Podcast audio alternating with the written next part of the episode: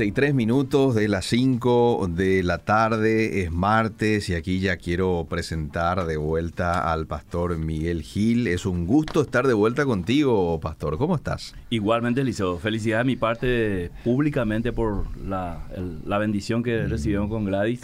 Así que estás en una nueva faceta de cuidar dos hijos ahora. Así es. seguramente que muchas cosas cambiaron en tu vida. Muchísimas, muchísimas. Un lindo desafío. Este, ¿Nota usted un poquitito la ojera o no se nota tanto? Sí, se nota. Y te recomiendo que no pintes tu pared muy pronto. Que cumpla 7, 8 años por ahí. por experiencia. Bueno, es un gusto tenerte de vuelta con nosotros aquí, Pastor. Estuvo estos dos martes pasados con el compañero Arnaldo Folle. Bueno, creo que este martes, ¿verdad? Este martes que pasó estuvimos con Arnaldo, sí. Muy bien, y hoy estamos de vuelta aquí. Ustedes son parte de todo esto, gente. Ya estamos en Facebook Live. Ya estamos en, directo, vivo, así es que la gente puede conectarse a través de esa plataforma. Nos pueden enviar sus consultas allí, como también al WhatsApp 0972 201 400 el diablo en nuestras vidas. El, diablo en nuestras vidas, el tema Liceo. Pueden compartir también la gente que están viendo en el Facebook para... Ah, sería bueno. Sí, sí, a aquellas personas que están en los colectivos escuchando, gracias al amable chofer que pone la radio para que la gente pueda escuchar, ¿verdad? Línea 56 está escuchando Radio de Dira y línea 21. Saludo a los dos choferes y a, esas líneas de colectivo que están con nosotros. Muy el diablo en nuestra vida. Parece, Liceo, que una vez que venimos a Cristo hmm. y nos convertimos, nos hemos, vamos a decir, alejado del diablo. Sí. Pero no es la realidad. La Biblia por lo menos nos muestra que no, que el diablo está activo y puede estar activo en la vida de un creyente, de un cristiano. Y de hecho, muchas de las cosas que suceden en las iglesias y que suceden en la, en la vida de una persona que cree en Cristo, tiene que ver con la presencia satánica en su vida, aunque parezca como dije que esto no puede ser así. Sin embargo, la Biblia menciona más de 40 veces eh, al diablo, a Satanás. Entonces, Pablo en Efesios capítulo 4, verso 27, em, da una palabra que nos hace pensar a nosotros y a analizar, diciendo, no deis lugar al diablo.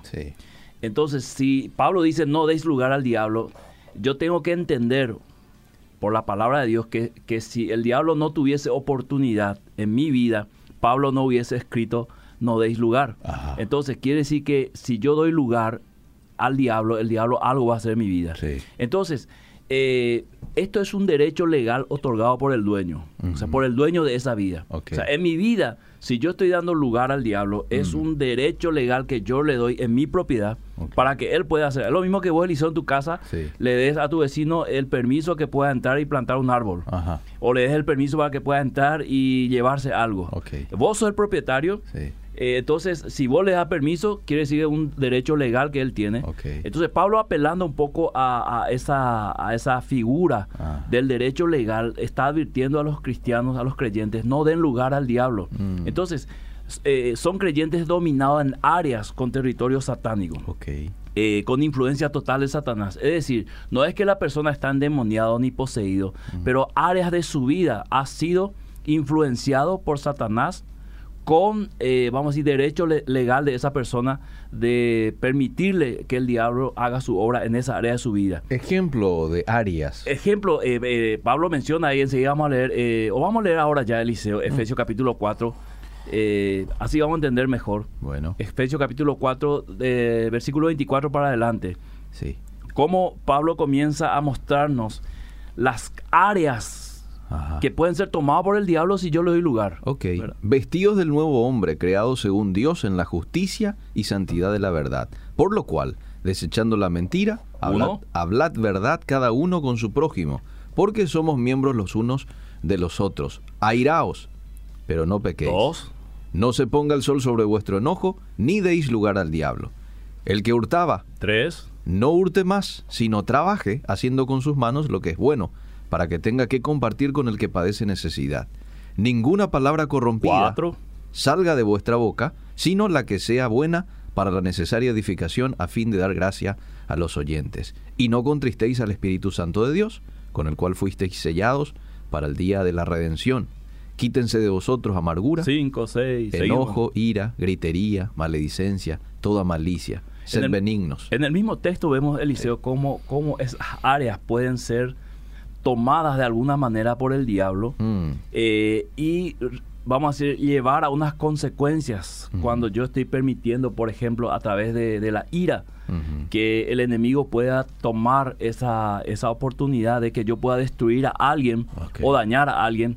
¿Por qué? Porque he permitido que la ira sea un campo de cultivo o un caldo de cultivo para la presencia de influencia satánica. Entonces, no es un endemoniado, sino es, un, es controlado en esa área por la ausencia del gobierno del Espíritu Santo. Como el Espíritu Santo no ha tomado esa área en mi vida, entonces... Viene el lo Claro, eh, eh, Satanás en su astucia puede eh, ocasionar, vamos a decir, pérdidas en mi vida y en la vida de otras personas que me rodean a través de esa área.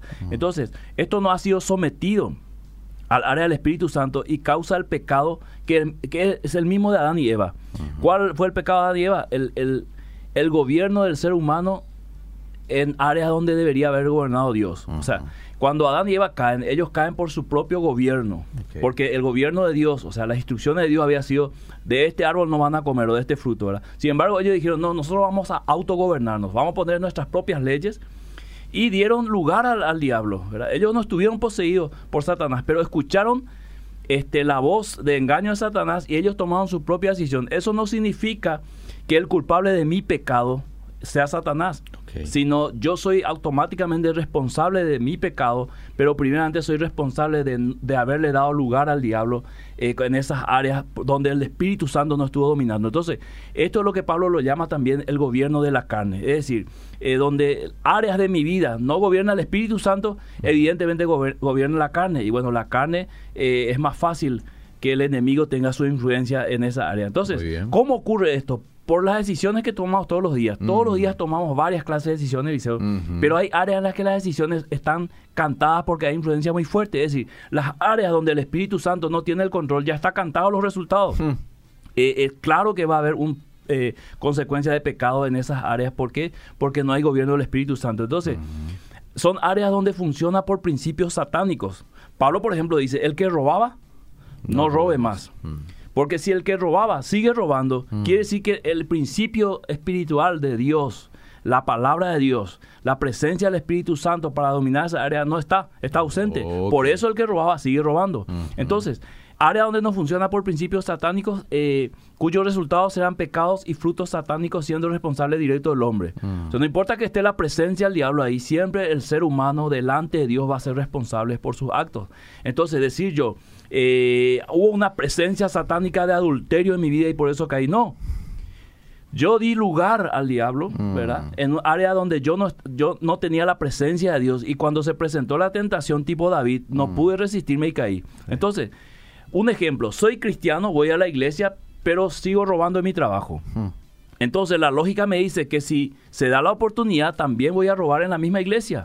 ¿Por qué? Porque esa área no está dominada por el Espíritu Santo y yo he dado lugar al diablo en esa área. Entonces, eh, veamos un ejemplo de cómo, cómo este, el diablo puede eh, manejar el pensamiento de una persona. Y para esto te pido... Eh, no, vamos a decirlo directamente para no ir al, texto que mientras busca.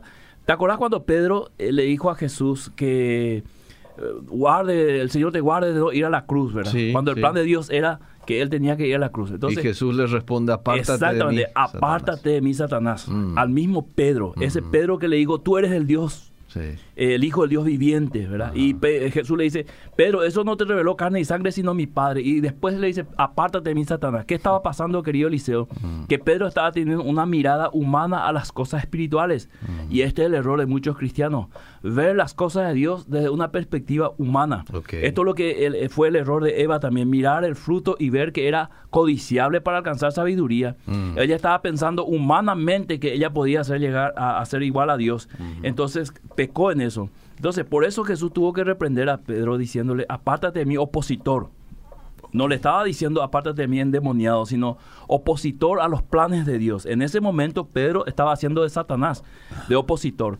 Eh, entonces, en realidad no tiene que ver con el diablo eh, en o dentro de nosotros, mm. de nuestro cuerpo, sino que por medio de nuestra vida mm. el enemigo puede tomar ocasión. Y ahí leíste Efesios capítulo 4, eh, versos 24 al 31, donde dice, quítense vosotros toda amargura, ira, maledicencia, no mientan unos a otros, no roben más, mm. eh, despójense de ese viejo hombre, porque ese hombre está viciado de la influencia satánica. Y si ustedes no se despojan de eso, el enemigo va a tener siempre eh, ocasión para realizar, claro, ventaja porque está eh, vamos a decir, hay áreas en nuestra vida donde este, Él gobernaba anteriormente y ahora como no le damos el gobierno al Espíritu Santo, no hemos renunciado a ciertas cosas, Él tiene facilidad de influenciar esas áreas. Entonces, eh, en ese contexto de Efesios 4, querido Eliseo, eh, principalmente por medio de las palabras corrompidas. Mm el enemigo puede tomar ocasión. La falta de unidad entre los hermanos, cuántas iglesias divididas, mm. liderazgos que tienen problemas. ¿Por qué? Porque no hay unidad. Eh, la conducta inapropiada, el, mentirse unos a otros o el robar. Mm. Eh, entonces, la ira, las mentiras, las falsas doctrinas, tantas cosas que podemos decir por donde el enemigo está activo en la vida de un cristiano o en la vida en cierta parte de la iglesia a través de los hermanos. Entonces, mm. los cristianos están llamados a vivir una vida santa y piadosa, llena de fruto del Espíritu Santo. El no hacerlo, el no vivir de esta manera, ahí dará lugar al diablo en nuestra vida para levantar acusación en contra de la iglesia, en contra de nuestra vida, en contra de la doctrina de Cristo. Entonces, ¿qué pasa, querido Eliseo? Eh, Santiago 4, si me acompañas, versículo 1 al 7, nos muestra otra pincelada eh, de, cómo, de cómo el enemigo puede tener lugar en mi vida. Leo. 1 al 4, ¿verdad? 1 al 4. Al 7, perdón. ¿De dónde vienen las guerras y los pleitos entre vosotros? ¿No es de vuestras pasiones las cuales combaten en vuestros miembros? Codiciáis y no tenéis. Matáis y ardéis de envidia y no podéis alcanzar. Combatís y lucháis, pero no tenéis lo que deseáis, porque no pedís. Pedís y no recibís, porque pedís mal, para gastar en vuestros deleites. Oh almas adúlteras, ¿no sabéis que la amistad del mundo es enemistad contra Dios? Cualquiera pues que quiera ser amigo del mundo se constituye enemigo de Dios. ¿O pensáis que la Escritura dice en vano, el Espíritu que Él ha hecho morar en nosotros nos anhela celosamente? Pero Él da mayor gracia, por esto dice, Dios resiste a los soberbios y da gracia a los humildes. Someteos pues a Dios, resistid al diablo y huirá de vosotros. Vemos otra vez la presencia del diablo cerquita ahí, tan cerca que Santiago nos dice resístanle para que huya usted. Y vemos áreas en nuestra áreas de nuestras vidas donde no están sometidos bajo el Espíritu Santo, bajo el gobierno del Espíritu Santo, que son como dijimos un caldo de cultivo de la influencia satánica para que yo pueda tener eh, un comportamiento pecaminoso. Entonces, querido Eliseo, eh, el mismo Pedro a quien Jesús le dijo, apártate de mí, Satanás, en 1 Pedro capítulo 5, 8, él dice, sed de un espíritu sobrio, estén alerta, hmm. Vuestro adversario, el diablo, anda con, al acecho como león rugiente buscando a quien devorar. Hmm. O sea que el mismo Pedro advierte ahora por experiencia propia y a través de la revelación de, del Espíritu Santo, la inspiración dice, eh, el, el, diablo está buscando a quien devorar. Entonces sean sobrios, ustedes estén alerta, miren las áreas de su vida en donde no está gobernando el Espíritu Santo, en donde no hay una, una, un sometimiento a Dios, porque eh, el diablo puede entrar y devorar. ¿En qué sentido? Devorar, por ejemplo, eh, las cosas que tendría que haber sido potencial árbol. Es decir, sería como alguien planta una semilla, Eliseo, y entra tu enemigo ahí y, hace un desastre en, la tierra y no deja salir esa planta. ¿verdad? Esto lo vemos en la parábola del del sembrador también, que él es capaz de hacerlo, ¿verdad? Entrar y aplastar la semilla o robarse la semilla de, los frutos de la palabra de Dios. Entonces, la palabra diablo significa dos cosas, Eliseo, acusador y calumniador en el, en el original griego. Entonces, cuando el enemigo eh, es acusador, nos acusa delante de Dios, de ciertas verdades, Eliseo. No es que es una acusación mentirosa. Es una acusación de verdades en áreas que nosotros hemos, le hemos dado lugar. Es como mm. que yo venga y le diga a la persona, a tu vecino, ¿qué hace vos en casa del liceo? Mm. Y me diga, él, me dijo para entrar. Mm, eh, entonces, el diablo dice constantemente nos está acusando delante de Dios. Y muchas de sus acusaciones, muchos de sus argumentos en contra nuestro son verdades. Son realidades. O sea, si él está diciendo, este está robando todavía, y el, el creyente, el cristiano está robando, esa acusación allá mm. es, es un, una, un, argumento válido, es una verdad. Mm. Por eso que nosotros necesitamos un abogado allá, que es Cristo Jesús, mm. que pueda defendernos. ¿verdad? Mientras el Espíritu Santo trabaja aquí, eh, para arrepentirnos y pedir pero porque por ese pecado Cristo ya pagó. Ahora, yo tengo que confesar el pecado, reconocer, arrepentirme, ahí recién tiene validez eso para mí, ¿verdad? Entonces, eh, nos acusa también Eliseo eh, a nosotros mismos, en nuestra mente, mm. con pecados pasados, para ignorar la justificación de Cristo. Y te pido que leas Romanos capítulo 5, verso 1, la doctrina de la justificación.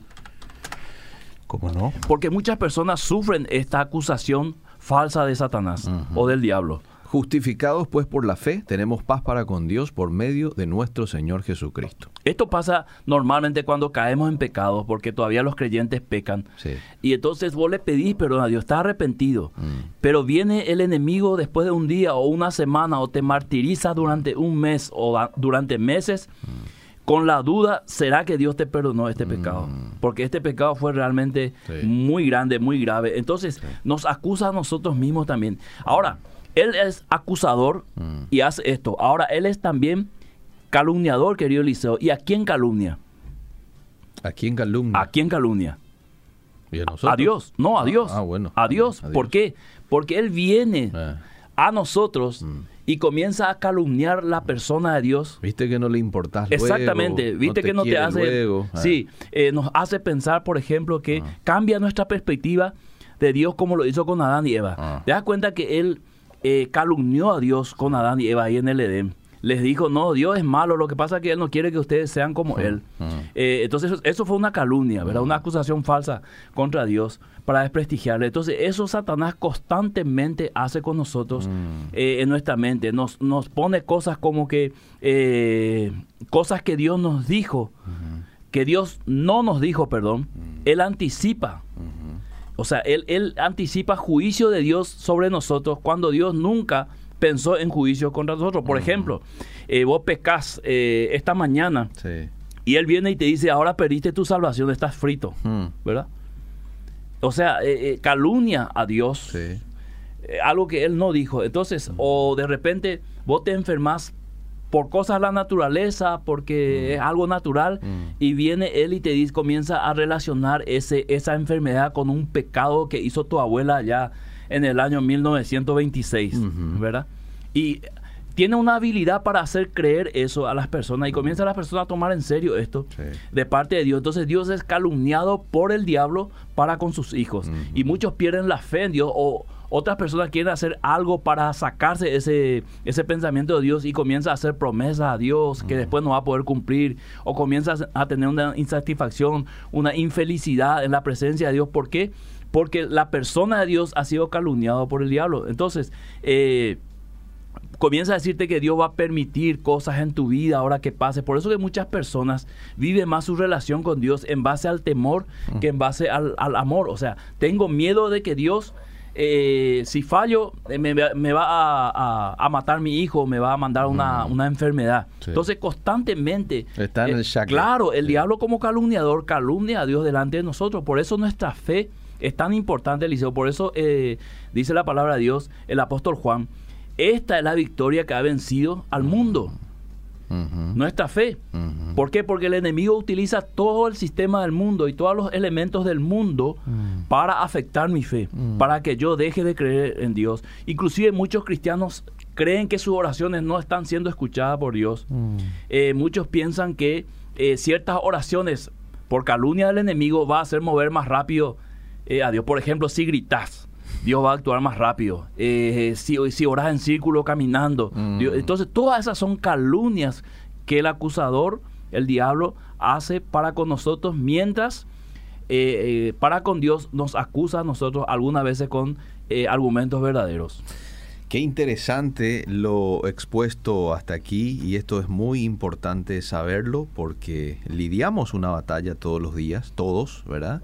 Y este, nadie puede decir, no, a mí esto no me pasa, porque el enemigo siempre se disfraza y, viene y te miente y, trata de desanimarte. Lo que muchas veces quiere ocurrir también es que uno está orando por algo que cree es la voluntad de Dios, pero de por ahí Dios no contesta, Dios no sana, Dios no da el trabajo que estás pidiendo en el momento que querés, ¿verdad? Eh, quizás Él va a dar un poco más adelante, pero ya viene el enemigo y te dice, viste, viste que no le importas, ¿verdad? Viste que Él no está luego para vos, está ocupado en otras cosas. Y lo peor de todo esto, Pastor Miguel, es que le creemos. Muchas veces. Decimos amén a lo que él dice, ¿verdad? Aquí nosotros tenemos que ser perspicaces, ¿verdad? Y algunas veces le creemos eh, contradiciendo lo que la misma Biblia dice. Cierto, sí. ¿Verdad? Eso fue la victoria de Jesús en el, en el monte de la tentación, que él se aferró a la palabra de Dios para este, vencer al enemigo en sus mentiras. Así mismo es. Bueno, voy con los mensajes. Bendiciones, escuchando desde la línea 21. Saludos a todos los choferes cristianos que están sintonizando la radio con sus pasajeros. Dice Sibineo Bogado. Eh, bien, va el saludo para todos los de la línea 21. Bendiciones. El diablo tiene poder pero no tiene autoridad. Nosotros le damos autoridad a la medida que le abrimos eh, brecha cuando uno decide y se levanta el enemigo tiene que salir. Muchas veces se le culpa al diablo para justificar una macanada que se comete, porque es más fácil echarle la culpa al diablo y el pobre no tiene la culpa, dice. ¿Cierto? Somos nosotros los que hemos este, abierto en ocasiones la puerta al, pecado, ¿verdad? Y, nosotros somos culpables. Claro, muchas veces influenciados también por él, pero somos nosotros los culpables. Buenísimo el tema. Una persona que ya está años en la iglesia, y usa mucho el sarcasmo al hablar, y más si muchas veces es de índole sexual, ¿puede estar influenciada esa persona por el enemigo en esa área? Y los frutos hablan del liceo. Pablo dice que no salga ninguna palabra corrompida. Y para que salga una palabra corrompida, Eliseo, tu corazón, en tu interior tiene que estar corrompido también el tema. O sea, si yo, si yo en mi corazón tengo la parte la sexualidad distorsionada en mi mente, por supuesto que mi vocabulario sexual o en referencia al sexo va a también ser distorsionado. O sea, ejemplo, voy a estar constantemente relacionando todo a lo sexual. Supongamos, Liceo y audiencia, que de repente vos estás comiendo una banana aquí, eh. merendando, eh. y yo entro y comienzo a decir frases en ah. relación a la banana, pero con connotación sexual. Entonces, a, ese, a ese nivel. Entonces, por supuesto que esa área está, eh, está, no tiene el dominio del Espíritu Santo y el enemigo tiene vía libre ahí. ¿Por qué? Porque él está usando esas palabras corrompidas y está este, vamos a decir, perjudicando al oyente y está rompiendo relaciones y encima está, está pecando. ¿Verdad? ¿Por qué? Porque este, al decir yo algo fuera de lugar, eh, sexualmente hablando, yo también estoy pecando porque estoy eh, contaminando el ambiente de los oyentes. Eso es lo que dice Pablo, ¿verdad? Ninguna palabra corrompida salga de vuestra boca a fin de dar gracia o que sea de bendición a los oyentes. Buenísimo. Entonces cuando yo estoy, no estoy pensando de acuerdo al parámetro de Filipenses 4.8, es cuando le estoy dando lugar al diablo. Claro, claro. Y mira que Pablo eh, está, es tan claro en esto, Eliseo, que en, en otra parte, en Corintios, eh, segunda Corintios 2, él dice, en una ocasión donde alguien falla con la iglesia y con Pablo, él dice, perdónele, yo ya le he perdonado, perdónele, para que Satanás no gane ventaja alguna porque no ignoramos las maquinaciones de Satanás. O sea, las, los pensamientos, las maquinaciones quiere decir los pensamientos o la forma de pensar. Mm. Porque si yo conozco el pensamiento satánico, enseguida voy a deducir que si no hay un perdón inmediato para esa persona, el enemigo va a usar esa, esa falta de perdón de la iglesia para, este, vamos a decir, eh, influenciar con el mal y crear más conflicto de lo que hay. Por eso Pablo hacia adelante dice, perdónenle ustedes para que no gane ventaja a Satanás a causa de esta conducta de ustedes, de la falta de perdón, o a causa de este pensamiento de ustedes de pensar en yo puedo retenerle el perdón a esta persona para hacerle más daño o para que sufra. No, entonces, eh, cuando, cuando la, iglesia perdona al ofensor, como Pablo perdonó, enseguida el enemigo está desarmado, porque no tiene de dónde agarrarse. Eh, ¿Entendés, Eso me hace acordar de los muchachos que van en la moto. Sí y tenían esos pantalones. Bueno, ahora casi todo se usa chupín, ¿verdad? Mm. Pero antes se usaba esos pantalones con la bota manga ancha. Y ahí era una, una ventaja para el perro que te salía. Porque te agarraba de ahí y ya fuiste, ¿verdad? Sí. Pero hoy, como todo el mundo tiene chupín, al perro le es más complicado agarrar mm. así de una, ¿verdad? Mm. Entonces, algo así parecido. Bueno, la, la juventud que está escuchando la radio no va a saber, pero busquen en internet cómo se usaban los pantalones antes, ¿verdad? Tenía, eh, era como una tabla ahí en la mm, parte del tobillo. Bueno, el programa fue hecho para mí, dice esta oyente. Yo estaba debilitada en mi fe. Gracias, ahora estoy muy, muy reconfortada. Cristina, qué bueno. Buenas tardes, Pastor Gil. Muy interesante el programa. Muchas veces en la iglesia mismo tocan poco estos temas porque hablar del diablo le damos mérito a él y no lo que Dios puede hacer en las vidas. Comúnmente las gentes argumentan que por qué Dios permite que niños inocentes sufran eso.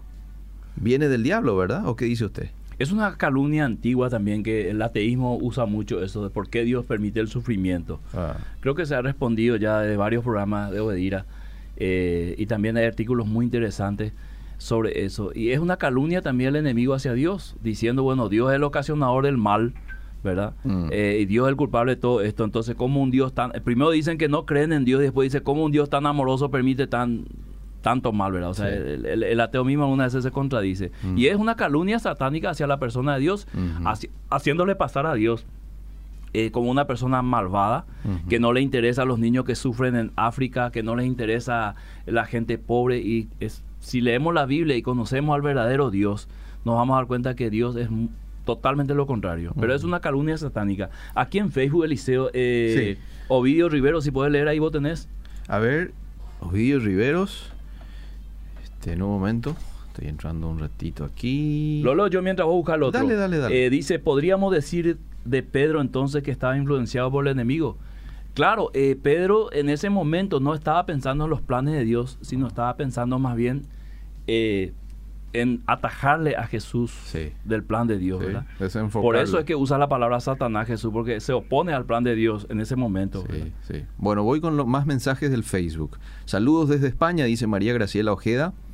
Eh, qué bendición, dice Gabriel Ayala, Pedro Ayala, hermoso programa. Cordial saludo desde Ñembú. Ruth Pérez, qué buen tema. Bendiciones.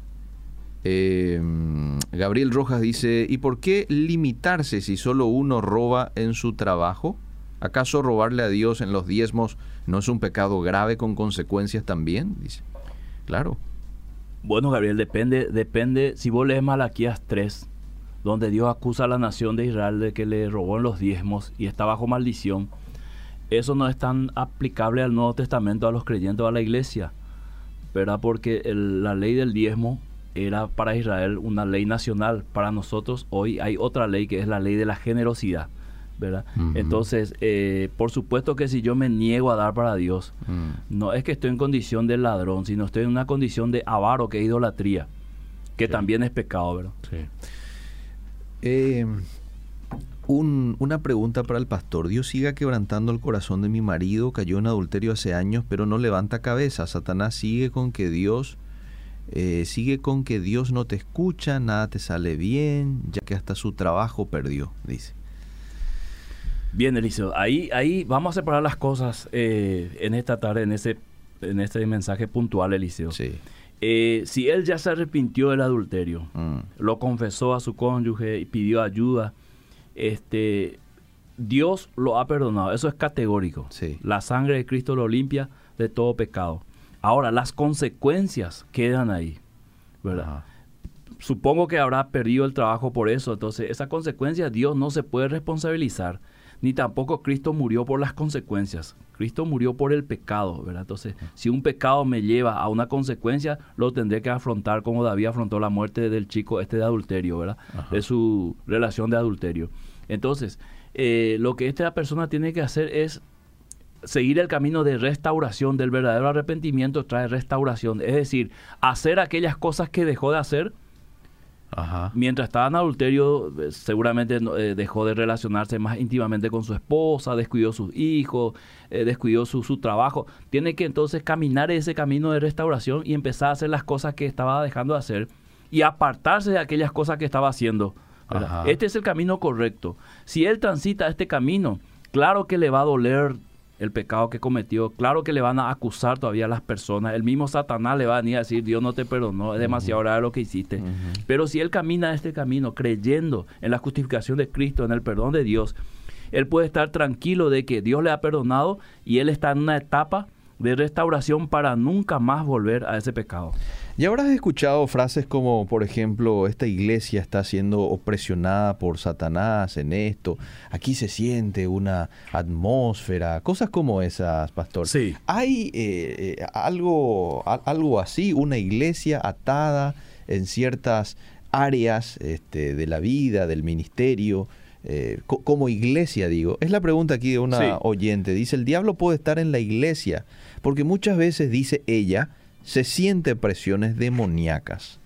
Ok, contesto de esta manera sin salirme de la Biblia, Eliseo, sin salirme de la Biblia, sin hacer conjeturas así descabelladas. Bueno. En primer lugar, Pablo dice que nuestra lucha es contra eh, huestes de maldades en las regiones celestes, príncipe de la potestad del aire. Mm.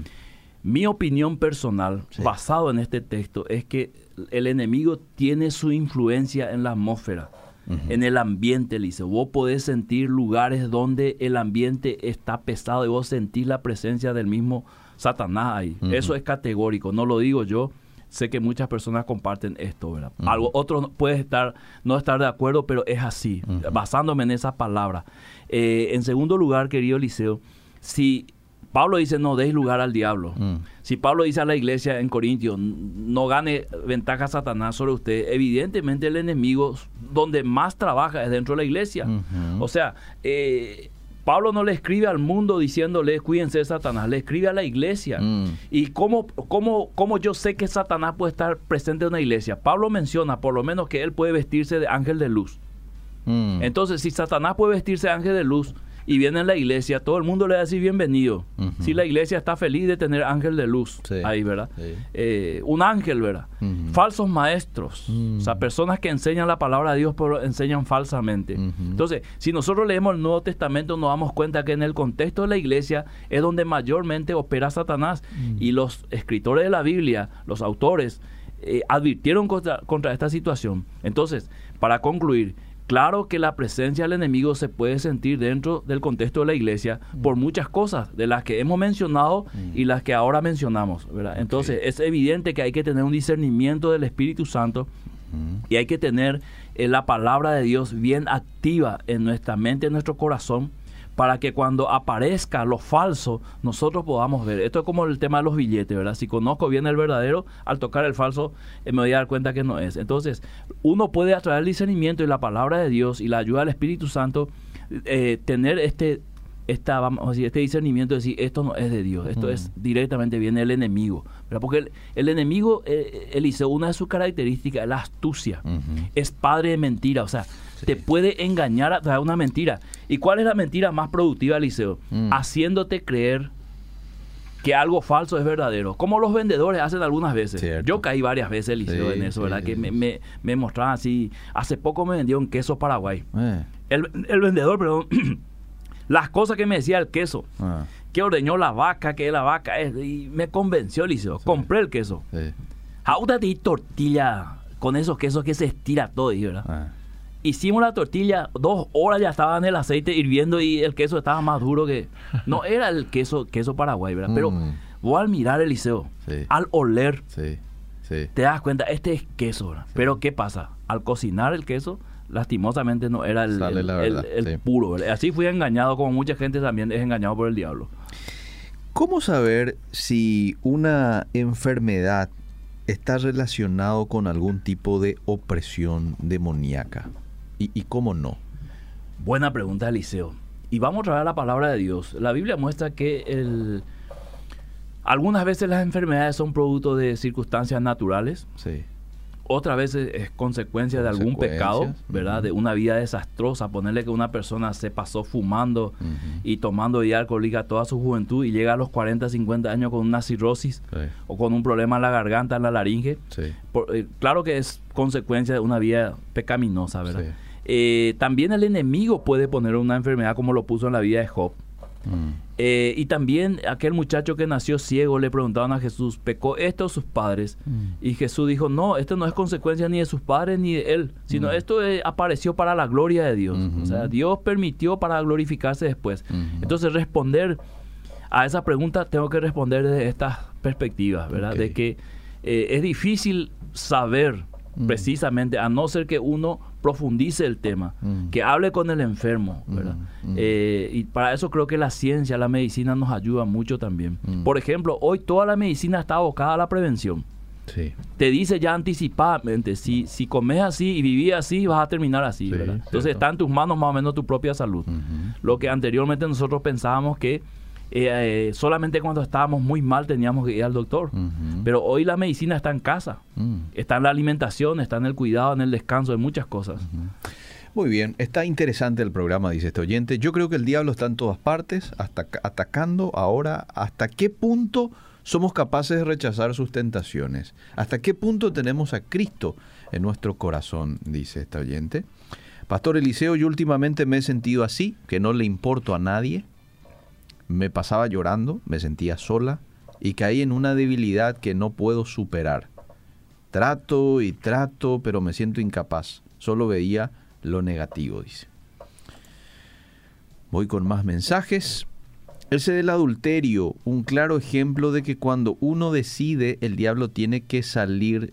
No le van a liberar ni si viene 50 pastores ungidos. Si uno mismo no decide terminar con el adulterio. Tal cual hizo. Algunos más cómodos dicen que es prueba de Dios que cayó en adulterio, sin saber que Dios nunca tienta en la parte sexual. Tal cual.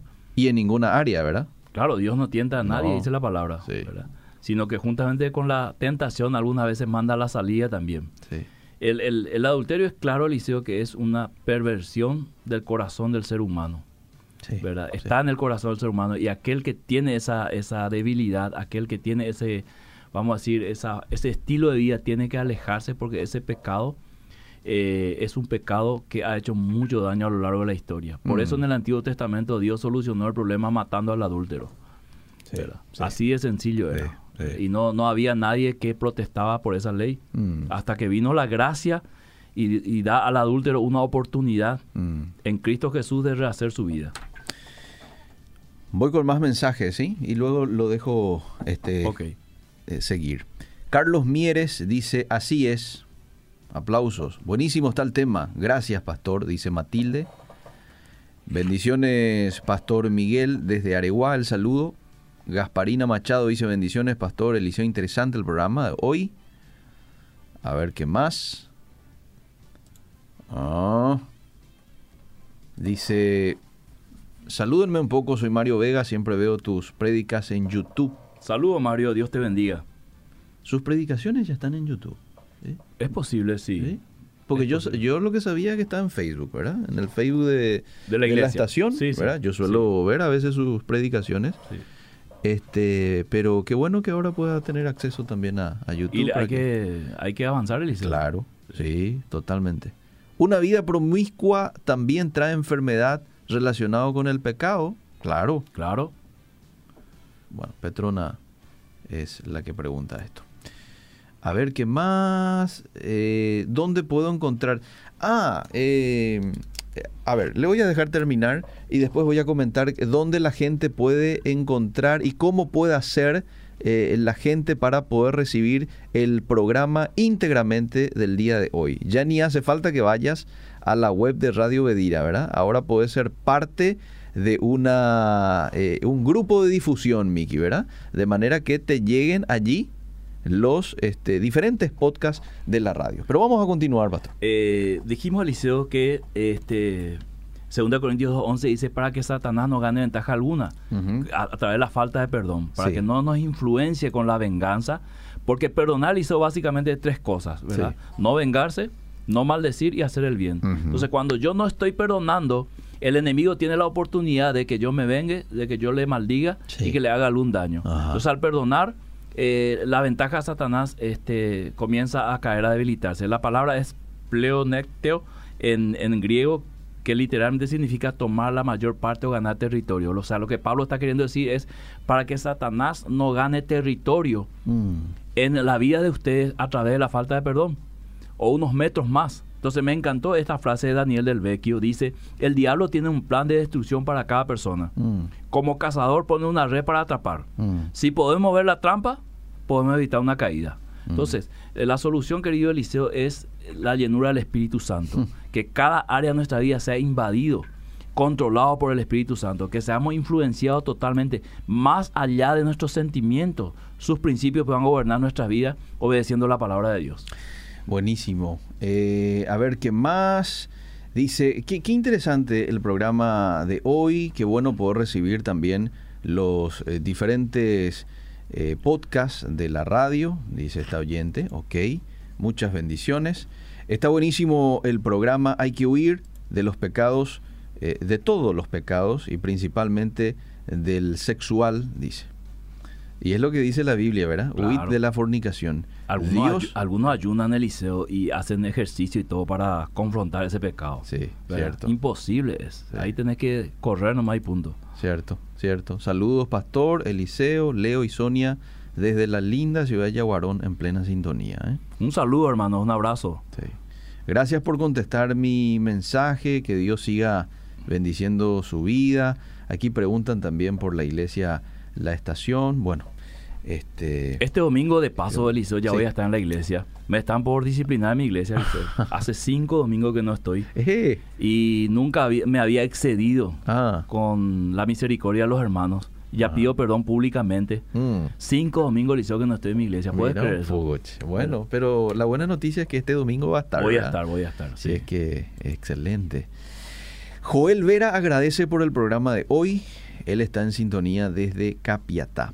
Bueno, los horarios de culto de la iglesia de la estación para la gente que quiera. Bueno, tenemos los grupos de crecimiento que es, eh, varían los horarios de acuerdo a las casas y a los líderes. Eso es toda la semana, los grupos pequeños. Pero el culto central es los domingos a partir de las ocho y media. Y sábado, 19 y 30 horas, eh, Red Juvenil. Así que muy bien. la ciudad de Pacaraí, en el centro mismo, cuatro cuadras de la ruta principal. Muy bien, excelente. Pastor Miguel, ha sido un placer poder estar en la tarde de hoy con usted y, tocando este tema excelente. Igualmente, Eliseo, hasta el próximo martes. Seguimos.